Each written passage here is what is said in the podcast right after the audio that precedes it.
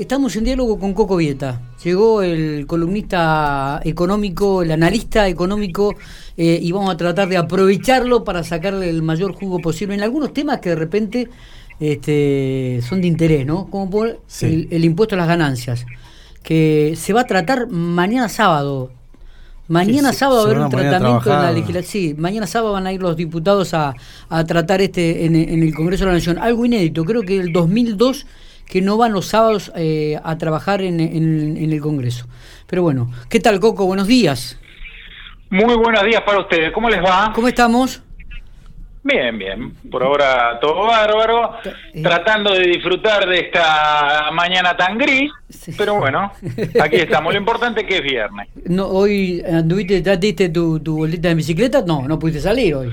No, pero eh, tuve que salir a hacer unas diligencias y caminé un poco y bueno, estaba bravo. ¿Seguimos, con, ¿Seguimos con la dieta que venimos? Sí, perfectamente. A full cuidándonos eh, en línea y, pasando hambre, que de eso se trata fundamentalmente. Bueno, este, este país hay varios que pasaban hambre en este país. ¿eh?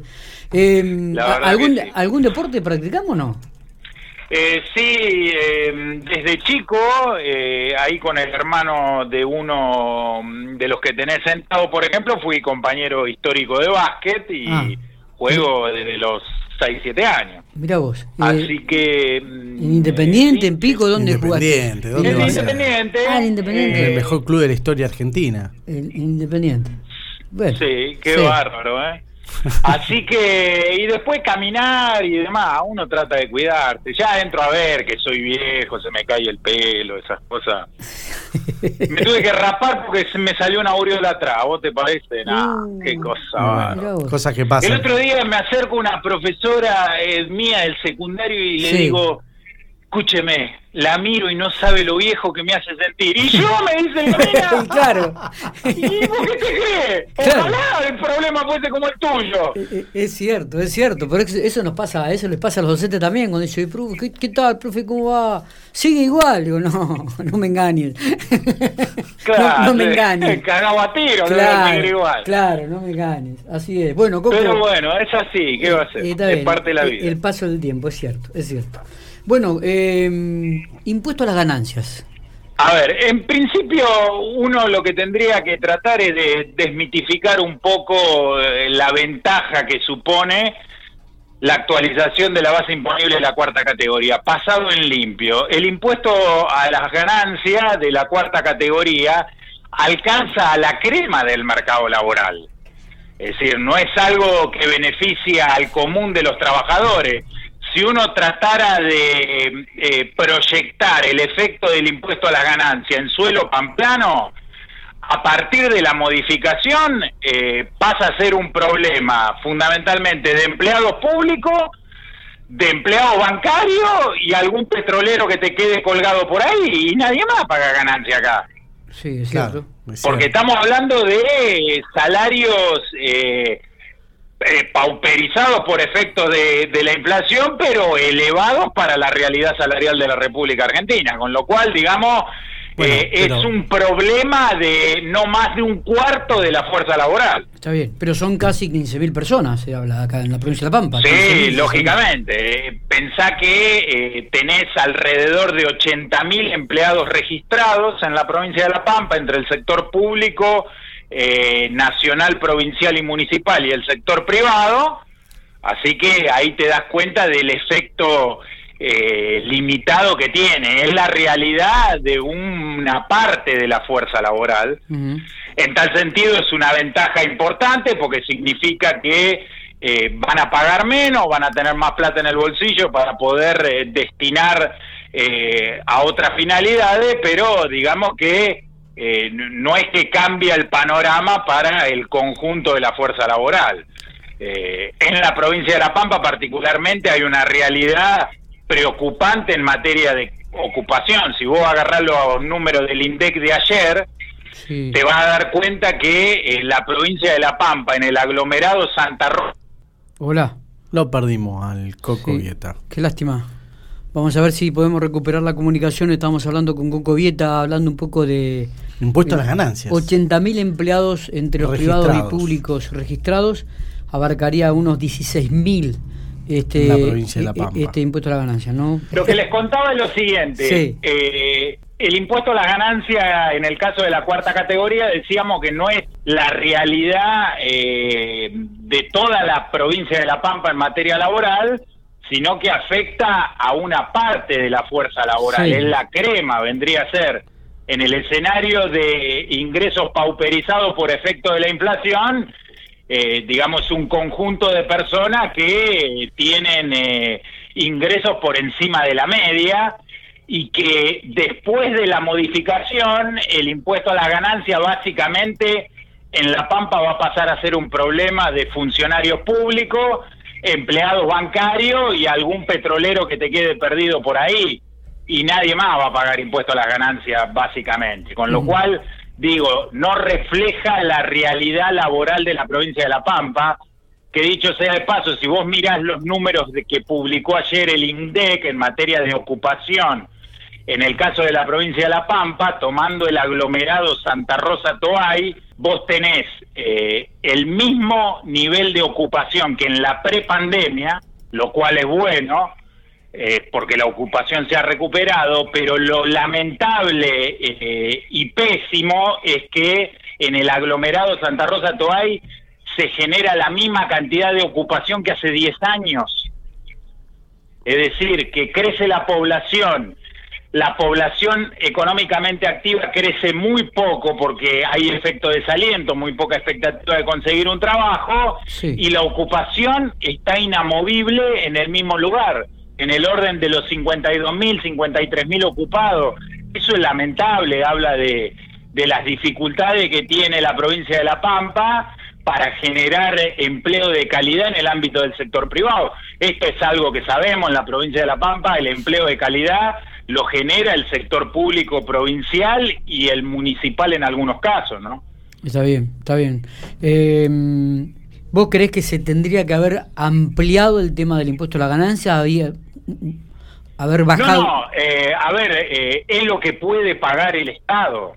Eh, Claro. Estamos en una situación muy delicada eh, desde el punto de vista de lo fiscal, eh, con un déficit eh, importante y con una presión impositiva insoportable, con lo cual más que esto no podés dar.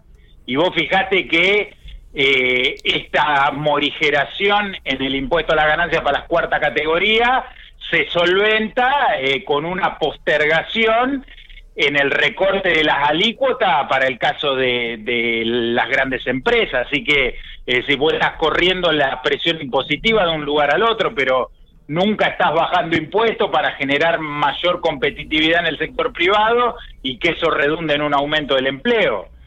Siempre estás complicado desde ese punto de vista, con lo cual es lo que se puede pagar en un escenario como este. Esta es la realidad. Sí, y la realidad es que cada vez este, la plata en el bolsillo rinde menos, Coco. Y sí, eh, es eh, por efecto eh, de la inflación, eh, ya que resolver el problema de la inflación en el largo plazo significa eh, atacar la distorsión de precio relativo, porque vos tenés que acomodar eh, lo fiscal y para acomodar lo fiscal tenés que retirar al Estado en su rol de eh, subsidiador de tarifa de servicios públicos. Lo que pasa es que cuando vos lo sacás, para mejorarle su perfil fiscal, está generando más inflación en el inmediatísimo plazo. Está bien. Eh, a ver, re- para que quede claro, recuperación económica va a haber, pero de acá vamos a salir todos más pobres. Esto está claro, porque partimos de un punto eh, con una realidad muy angustiante. Coco. Y la verdad que, que es lo que estamos viendo hasta acá. Estaba viendo el otro día mm, una nota que le hicieron a Guzmán em, en La Nación Más y hablaban de que la proyección para este año, o hablaba Guzmán, era de una inflación del 29%. eh, y lo miraban como medio utópico ahí en La Nación. Él dio muchas explicaciones, pero mm, ¿vos ves que es posible llegar a una inflación del 29% de, de lo que... No, no, no. Es eh, imposible, concretamente. Vos pensás que vos tuviste eh, venís a un ritmo eh, con una inercia muy difícil de quebrar.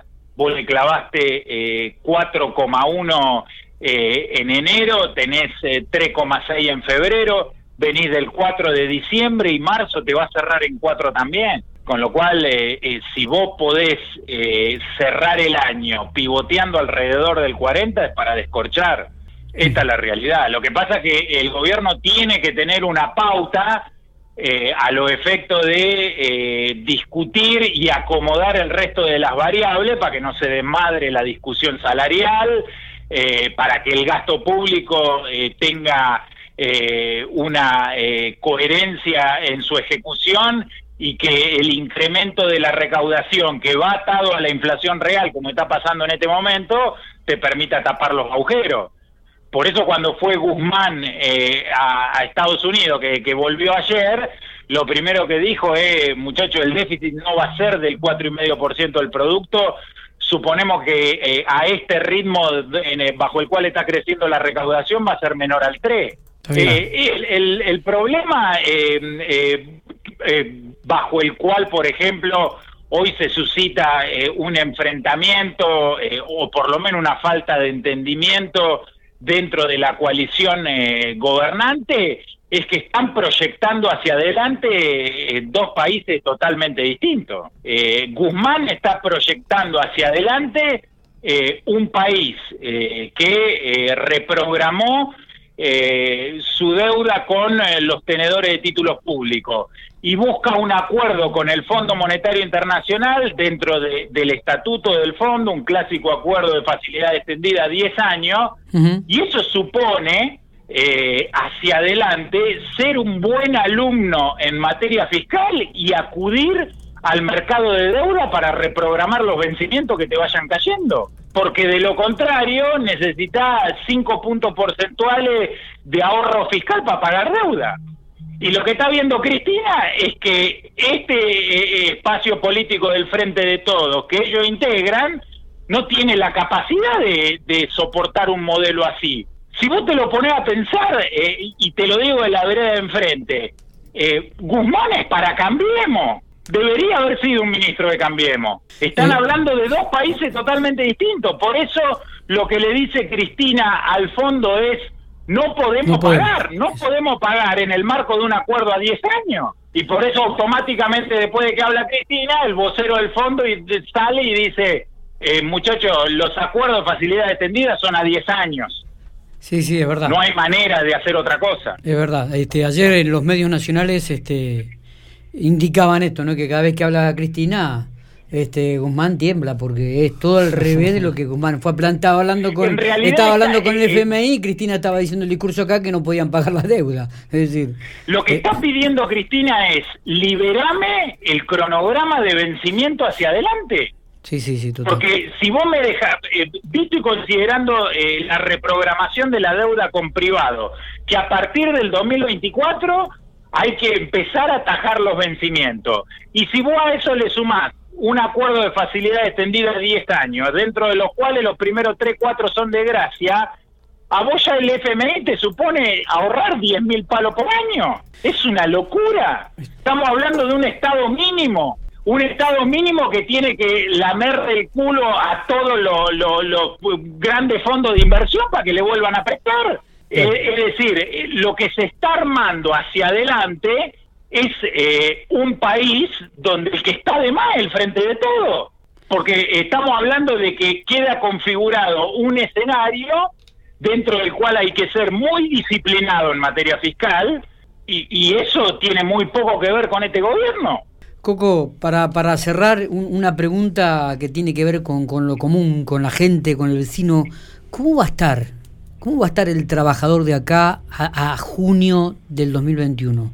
¿Cómo vamos a estar todos? Primero contemos eh, eh, la buena. A ver, la economía del año pasado cayó 10% y muy probablemente recupere 7 puntos porcentuales este año.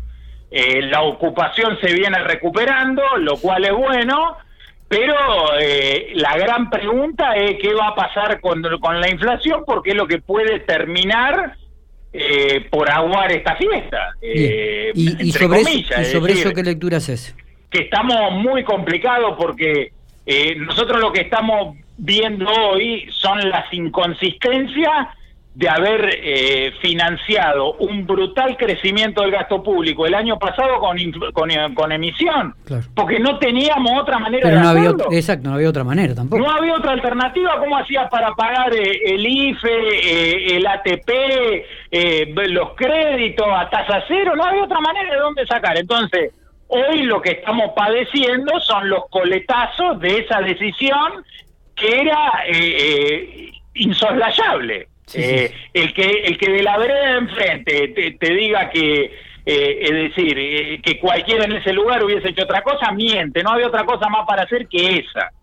Esta es la realidad. Y acá es donde la oposición verdaderamente tendría que ser un poco más coherente porque el programa económico que está llevando adelante el gobierno es el que cualquiera podría llevar en una situación como la que estamos, que estamos en el mismísimo precipicio. No hay manera que licuar el tamaño del Estado de la mano del crecimiento de la economía, es el plan que tendría en carpeta cualquier gobierno que asuma sea de Cambiemos, sean esto, sean lo otro, es lo que van a hacer, todo se resume a eso al licuar el tamaño del Estado de la mano del crecimiento de la economía. Y lo que ocurre cuando... Generar el ahorro fiscal para poder pagar la deuda. No hay otra. Está bien, digo, lo que pasa que eso significa sacrificar mucho en términos de calidad de vida. ¿Por qué? Porque vos te tuviste que fumar todo el aparato asistencial de ANSEC y hiciste Pito Catlán. Porque vos le actualizás a ver, ¿eh? Eh, de una manera que desacoplaste la fórmula de la inflación. Es decir, todo esto se apoya en, en, el ajuste que hace sobre dos terceras partes del gasto público, que es ANSES. Coco, te agradecemos estos minutos. Este, hemos tratado de, evacuar algunas dudas. Llegan algunas, preguntas, igual. ¿Llegan algunas preguntas? Sí, por ejemplo, preguntan cómo hace el pequeño ahorrista para no perder los pocos ahorros que tienen y te preguntan tu opinión sobre las criptomonedas. A ver, em, vamos por el principio. Para un eh, inversor eh, conservador en un escenario como este, dentro de en, el cual eh, el gobierno sabe que hasta las elecciones atrasa el tipo de cambio como una ancla antiinflacionaria, porque tiene que parar la inflación a cascotazo como sea para ser competitivo electoralmente. Entonces el tipo de cambio te lo tiene que clavar atrás de la inflación, con lo cual la inflación va adelante y el dólar va atrás hasta las elecciones, después revienta como siempre, eh, y hay que ver qué herramienta va a tener el gobierno ahí adelante. En ese escenario donde la inflación pica en punta y el dólar va atrás, un plazo fijo ajustable por unidad de valor adquisitivo es una de las mejores maneras que hay para defender el, mango. Se puede hacer eh, en el Banco de la Pampa, en el Banco Nación y en un montón de bancos más. Tiene un plazo mínimo de 90 días a partir del día 30 es precancelable, es decir, si vos tenés una urgencia, a partir del día 30 podés decir devolveme la guita y te pagan el proporcional de una tasa del 30,5% anual. Eh, es una buena manera de defender el mango, fundamentalmente en relación a la tasa tradicional, porque vos lo que tenés es que la tasa tradicional está alrededor del 2,7 mensual y vos venís con 4% de inflación en diciembre, 4,1 en enero, 3,6 en febrero y volvés al 4 en marzo. Así que imagínate, es una muy buena manera de defender el mango. Respecto del Bitcoin, soy de aquellos que creen que es complicado en términos de la volatilidad que padece el Bitcoin fundamentalmente porque atrás del Bitcoin no hay inversores institucionales, son particulares. Entonces por eso oscila tanto y en esas oscilaciones es cuando a veces ganás y cuando a veces perdés. Vos si le seguís el precio vas a ver que eh, puede ser que se acerque a los 60 mil dólares y la otra semana está abajo de los 50 y vuelve a recuperar. Es decir, para un inversor que busca refugiar valor, es un, tobogán eh, muy sinuoso eh, y en tal sentido no, lo veo como una manera para refugiar valor eh, en el mediano largo plazo. Yo soy muy escéptico respecto de eso, insisto, porque no hay inversión, inversores institucionales atrás del Bitcoin. No tenés fondos de inversión, no tenés aseguradora, no tenés fondos de pensión, son particulares y, y por eso son las oscilaciones que padece. Muy bien, Coco, gracias por estos minutos, abrazo grande, nos estamos viendo. Abrazo a ustedes y que tengan eh, muy buen fin de semana. Igualmente, igualmente.